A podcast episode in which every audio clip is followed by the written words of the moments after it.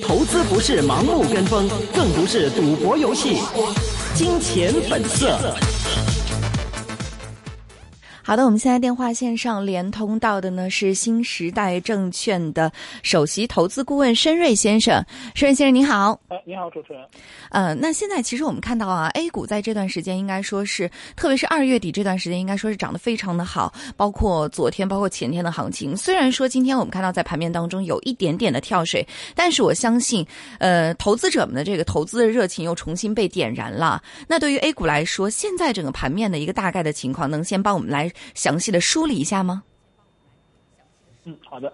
那么，正如主持人所说啊，那么在近期啊，呃，A 股市场呢可以说表现的非常的强势，引领了全球的一轮上涨行情。如果以中国 A 股的二十九年这个交易历史来看的话呢，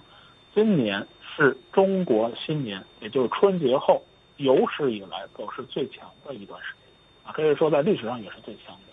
那么现阶段的强势，我们可以说在春节后啊这短短的几周中。它分为了两个阶段，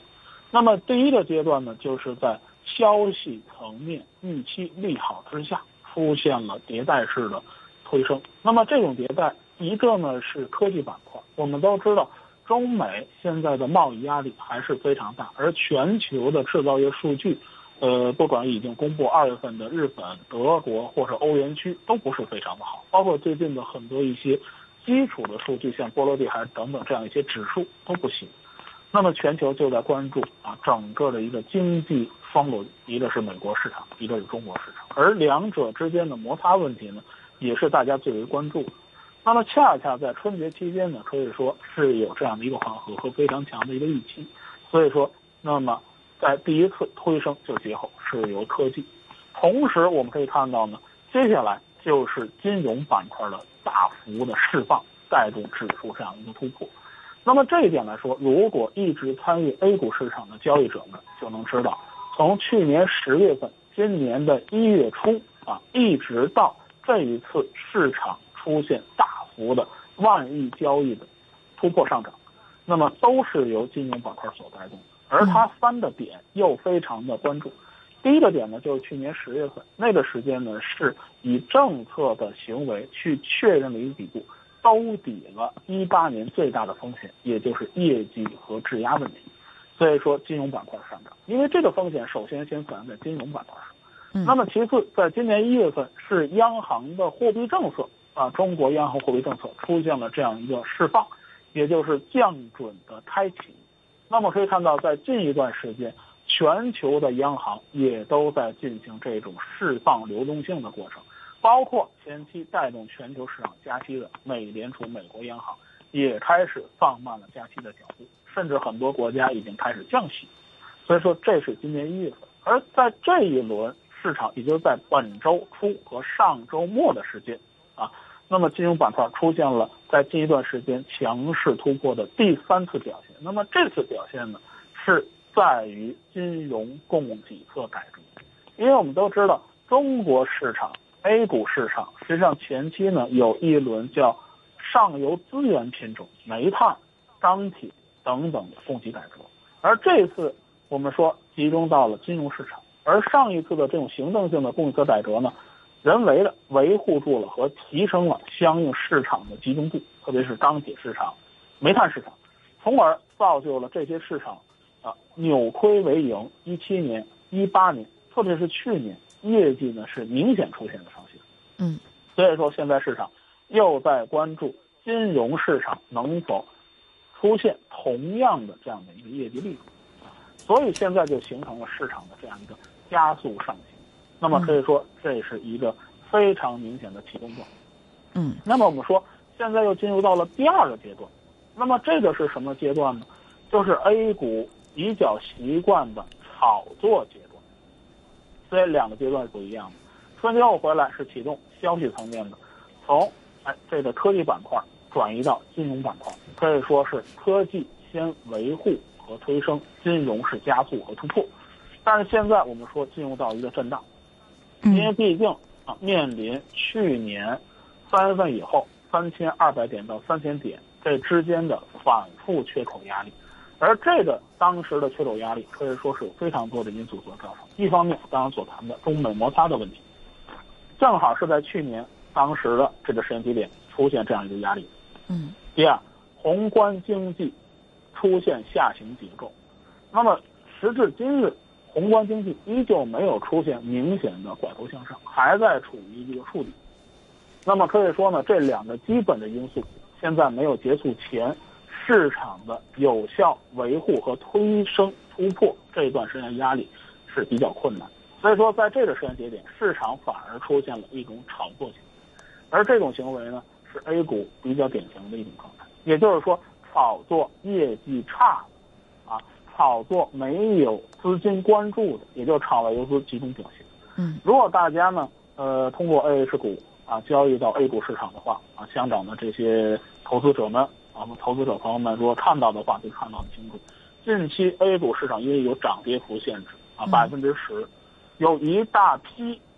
底部的品种快速连续拉涨停，而这些品种不是业绩非常差，就是前期啊，呃，有过各种传闻却没有兑现，有重组啊等等。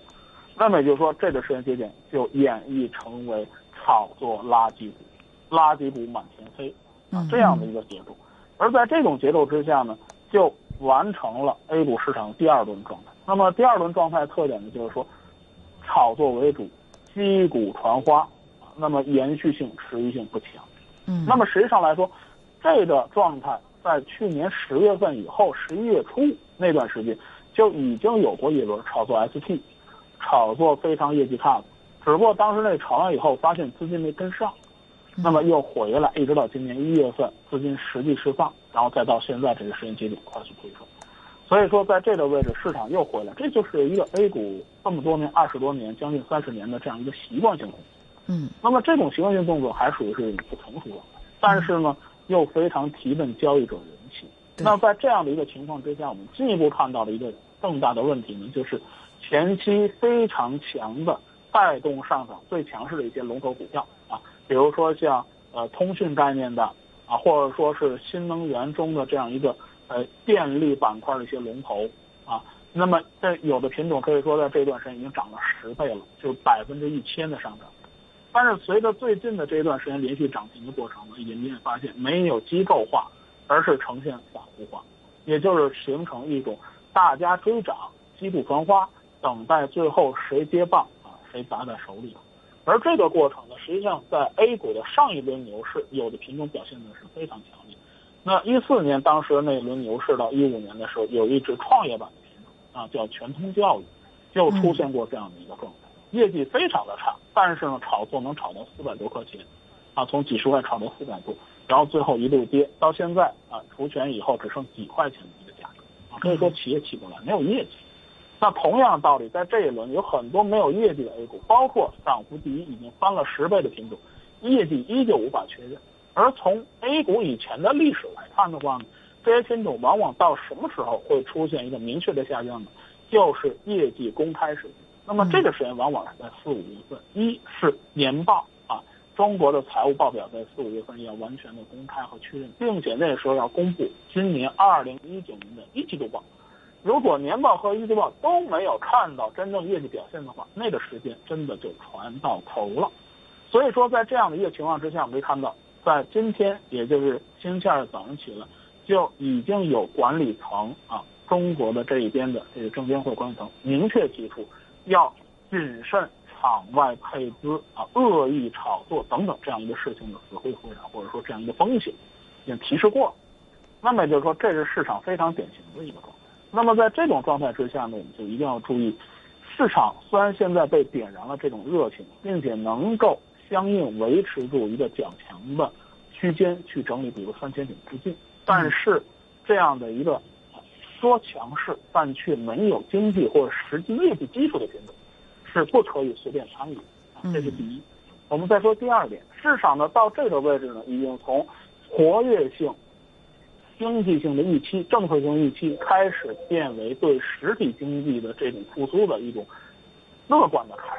度。为什么这么说呢？因为最近一段时间，特别是近两周呢，我们可以看到明显啊，这个受制于实体经济不振的一些上游资源类品种出现了跟进式上涨。那么像煤炭、钢铁、有色、天然气等等啊这些资源类品种，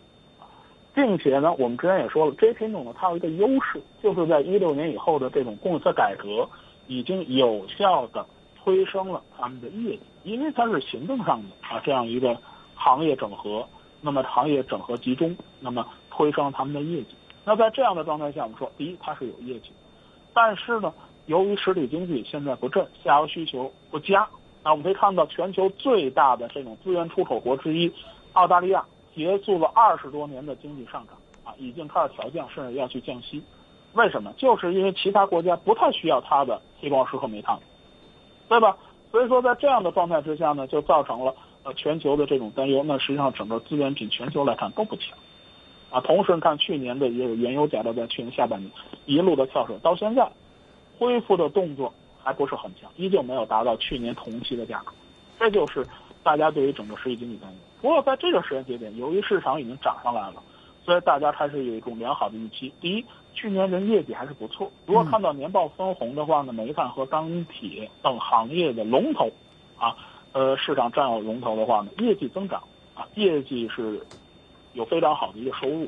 所以说在这个位置可以去关注，位置比较低。第二点的话呢，如果中国现在的这种经济形势开始向上，并且已经马上进入到三月份，那么三月份呢又是传统的复工和复产的时间，嗯，那么相应的基建、相应的投资，因为我们都知道，现阶段呢，呃，A 股或是中国的这个债券市场。实际上是提前发售了很多基建债、地方债，那也就是说，在今年一月份、二月份，现在具体数据没有出来，但是卖的也不错。嗯因为现在非常好的这些基建的这样一些债券啊，大批的上市呢，已经有效的去遏制住了前期这样一个基础的利息的上行。也就说，现在一方面呢是货币宽松，一方面用很多债券去平抑了现在的啊这样的一些。市场的货币的承压啊，就是它的这种贷款的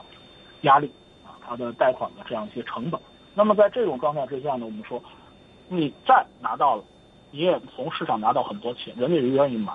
其实生日先生也是在跟我们反复的提醒到，就是虽然说现在这个 A 股是在一个激情澎湃的过程当中，好像大家投资的热情非常的高涨啊，嗯，但是一定要记得远离那些没有业绩的这些垃圾股，然后寻找一些业绩优良的，特别是在现在三四月份的时候，其实有很多的一些好股票是能够出来的哈。那生日先生再帮我们来分析一下，对于接下来我们呃香港这边的投资者来说，如果他想要投资 A 股，想要从中寻找一些投资机会的话，什么样的一些板块和标？标的是他们可以去选择的呢？好的，那么在这样的一个时间节点，我认为是有三类标的是由于大家呃可以去相应选择的。第一类呢，呃，我们可以看到就是所谓啊，在 A 股老一说北上资金，对吧？就是哎向北，因为香港呢处于呃北京的南边，所以说它的资金呢借到香港市场来到啊这块的话叫北上。那么同样的 A 股或者说这边的资金下去的话叫南下资金。那么北上资金一点的话呢，我们说谁是最大的呢？那么实际上就是 QF 啊，也就是场外的这样合格境外投资者。当然了，今年来说，RQF 在香港市场发行的人民币啊这样的一些 QF 呢已经合并了。那在这样的状态之下，相应的 QF 进入市场的这样一个标的，这是非常关键的。但是这些市场的品种呢，因为它的公布往往是有一个滞后性，那我们就要关注了。这一轮 A 股市场上市。场外资金最为稳定的是什么？可以看得到的，恰恰是这个呃罗素指数啊，或者说 MSC 啊，因为它已经被纳入到相应的国际指标中，所以说被动的买入相应的品种，这是非常典型的。而在近期可以看到市场的快速拉升，可以说很多的 MSC 或相应为代表的这种国际指数所纳入的因子的相应的品种啊，正在进入这样一个上行阶段，这是一个非常关键的特点。并且这个特点，我们可以说它是有几方面支撑的。第一方面呢，就是中国市场的首次和这个释放，呃，国外市场的一个啊均衡配置，一定要配到全球最大的经济体之一的中国市场，这是一个必然状态。第二点呢，恰恰是中国人民币现在是一个快速被市场国际化认同和接受，因为我们可以看到，在当下美元被弱化的一个时间节点，黄金和人民币实际上是越来越受到国际市场的一种。喜好啊。去年到现在，可以说各国央行都在买黄金，同时呢，也有很多在“一带一路”以及和中国贸易非常频繁的国家，纷纷的加大了人民币啊作为外汇储备一揽的储备货币之一的重要的比例。所以说呢，作为中国同样啊和人民币对等或者更加具有吸引力的这种权益资本金或者资本票据，也就是证券啊为主要之一。实际上呢，受到大家配置，这是非常清晰的。而它配置什么样的品种呢？可以说从 MSCI 等这样一些呃标的因子可以大量的去寻找，这是第一类。那么说第二类是什么呢？第二类呢，就是说，既然 A 股市场在上行，我们要知道，呃，水往低处流，钱呢经常会找没有被挖掘的这样一个低位。那么这样的一个低位点，到底什么是好的呢？我们可以看到，中国市场现在它推升。确认啊，应该还是由政策所引导，并且呢，反映出来本身呃中国内部经济结构的特点。而经济结构特点，一方面中国是制造业的强国，并且全球制造业的第一个国家之一啊，就是最强的国家之一。所以说制造业的恢复。那么在这一点来说的话呢，我们可以看到基建项目啊，我们刚才也说到了，前期有很多的这样的一些债券的释放。那么债券就要转移成为或者变成相应的基建项目，所以说在这种状态下，基建以及中国对于资源的需求，恰恰恰恰这个位置应该是一个相对比较较低的位置，而业绩又非常好。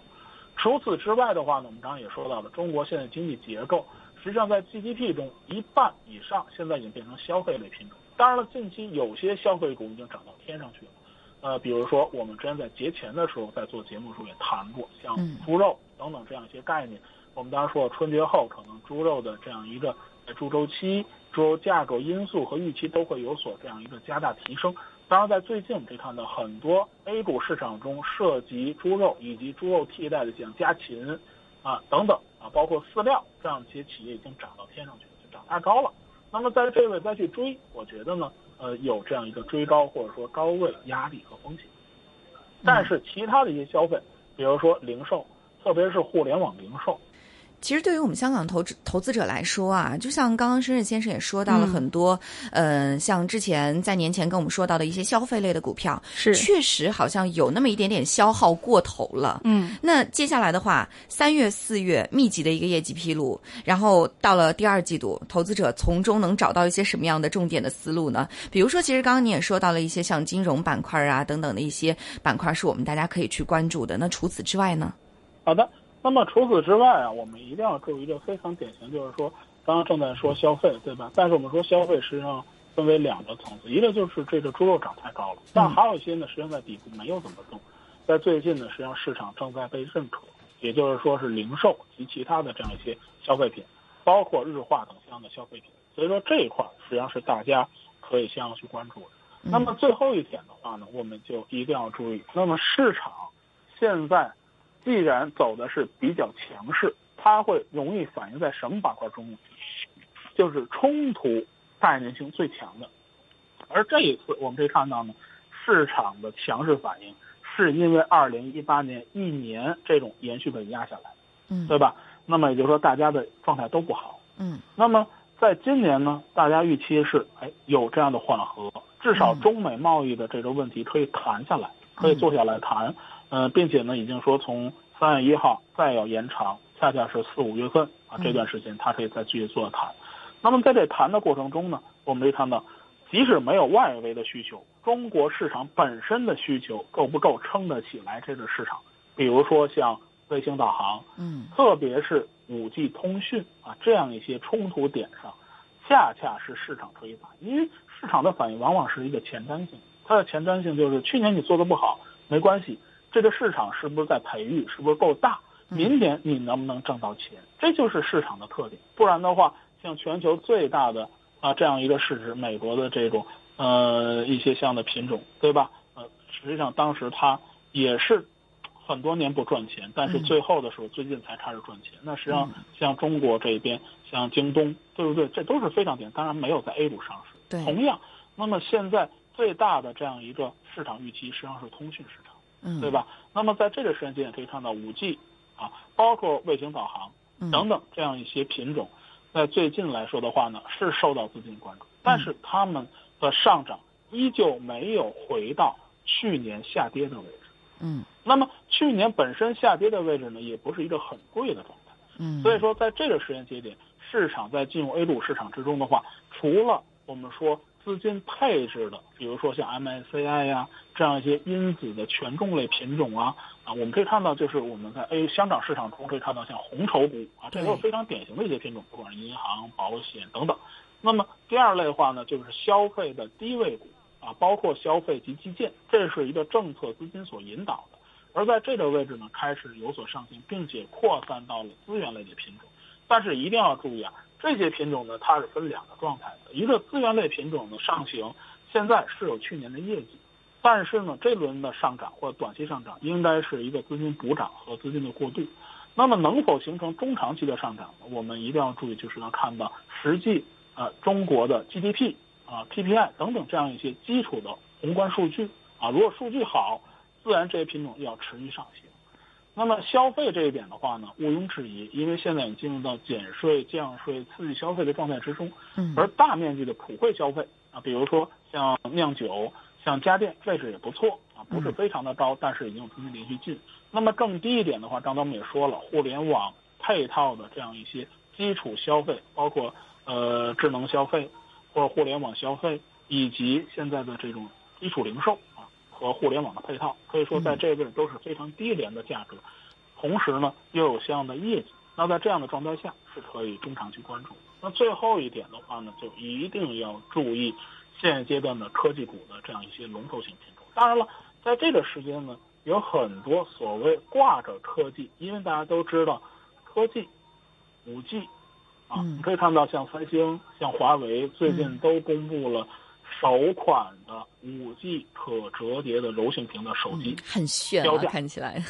啊，很炫，但是价格也很炫，对，非常的高昂，对吧？一个像华为的是两千两百九十九欧，啊，折合多少港币？折合人民币呢？嗯，这不都是上万的，接近快两万。如果你全配套好，我相信快两万。嗯，那么在这样的一个状态之下的话，有多少人去买呢？毕竟它属于是高端，就像奢侈品一样，那么赚得多。但是人很少，啊，它一定是这个高的高处不胜寒的状态。所以说，很多假科技或者很多科技股实际上跟不上的话呢，就会被刷下去。这一点也就说明一件事情：在选择科技类品种，或者说我们说冲突点非常强烈的，像五 G 也好像北斗系统下属的这样一些品种也好，最好选的是，注意啊，我们的香港投资者在 A 股中，它往往是有两类品种是可以选的。嗯，第一类呢，就是这个行业中的权重，权重最大的，因为它的市场占有，因为它的这种行业属性，它已经是非常大的。那所以说，这种权重最大的，嗯，啊，市值占有最大的，这是一类。还有一类呢，就是资金推动的，因为 A 股有自己的这种性情，啊，有自己这样一些资金的一个运作形式，所以我们可以看到呢，在这一轮 A 股市场上涨中，最多的一只品种涨了十倍的，恰恰就是五 G 通讯股，但是它的业绩未必好。所以这种股票呢，就属于是一波涨上去，一个阶段涨上去，很长时间就，呃，就相当于透支和提前消化了。所以它分为这两类。那在参与的时候呢，我们就一定要注意，先把握住业绩和市值的这一块，然后呢，用另外一些活跃的啊，或者说是这种快的钱去选择和跟进这样一个急速上涨只做一轮的这样一些品种啊，就是可以了。所以说，在这个时间节点，我们一定要注意。A 股市场呢，已经进入到一个相对活跃的时间，可选择的呢余地也是非常多。但是呢，一定要提醒投资者一句话：A 股呢本身有自己的这种哎操作风格。那么现在的风格特点就是已经进入到了一个阶段上的高位基础传花。所以说，过于强没有基础的品种，尽量不要去学。而我们刚刚说的三大方向，很多还在位置低、市盈率很低又有很好的业绩回报的品种的话呢，嗯，恰恰。是一个可以买入的时间，因为现在全球正在进入加速配置中国市场这样的一个时间节点。嗯，只要有资金，再有它本身的业绩和这个市场发展的预期，嗯，那么这种投资收益是可以看得见。主持嗯，好，那施瑞先生最后再帮我们来分析一个品种啊，就是其实最近在这段时间，我们在香港也听到大家讨论最多的就是五零 ETF。那五零 ETF 的期权其实出现了这样一个暴涨，一天呃暴涨了百分之一万九千两百六十七。那对于香港投资者来说，其实并不太理解这样的一个期权，能不能帮我们的简单的解释一下，或者说对于之后来说，会不会再有这种神话复制呢？呃，我可以解释一下，实际上就和香港市场选择这个涡轮交易是一样的，对吧？呃，香港叫涡轮，我们这边呢叫期权，但是这种期权呢，呃，名字叫个股期权，但是产品只有一个，就是五零 ETF，嗯，也就是现在属于万千宠爱局一身啊，只有这一档品种。当出现市场的井喷的时候呢，它也就出现了一个井喷。所以说，这种神话能否延续，我们只需要知道两个基本节点就好了。第一个节点就是中国市场现在交易是否能够继续维持这样大额的成交量？如果继续维持的话，它的这样一个高速或大幅度的每天的涨幅预期依旧能够维持。当然，可能不会像第一轮就涨百分之一万这样的一个大幅井喷，但是后边一天涨个两。